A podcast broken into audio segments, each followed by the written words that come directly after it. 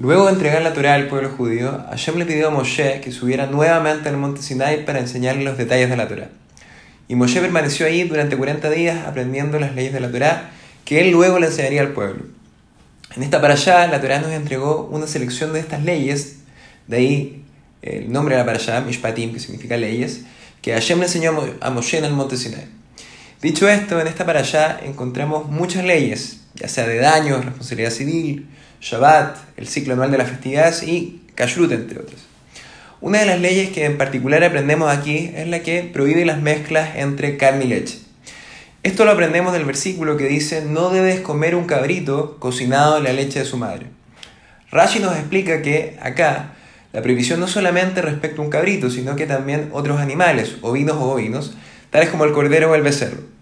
Adicionalmente, nos explica que, dado que este versículo aparece en tres ocasiones distintas en la Torá, cada una de ellas nos prohíbe una dimensión distinta de la mezcla de carne con leche.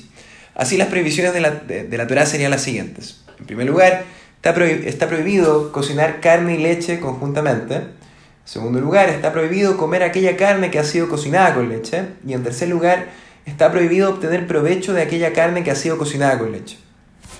Luego nuestros sabios también prohibieron las mezclas de carne y leche, a pesar de que no hayan sido cocinadas juntas, y a la vez las mezclas de aves y lácteos. Cocinar una cría animal en la leche de su madre es un acto de extremada crueldad. Es por ello que la Torah nos prohíbe no solo cocinar una cría en la leche de su madre, sino que también cocinar ningún animal en la leche de otro animal, ingerir dicha mezcla o siquiera derivar de ella algún provecho. A partir de esto vemos hasta qué extremos llega la Torá en lo relativo a prohibir la crueldad hacia los animales. Y esto es miles de años antes de que esto fuera un tema realmente para el mundo. Las precauciones que toma la Torá para evitar que nosotros causemos daño a un animal demuestran a la vez cuánto más cuidado debemos tener para evitar causar sufrimiento a nuestro prójimo. Shabbat Shalom Mevorach, todo lo mejor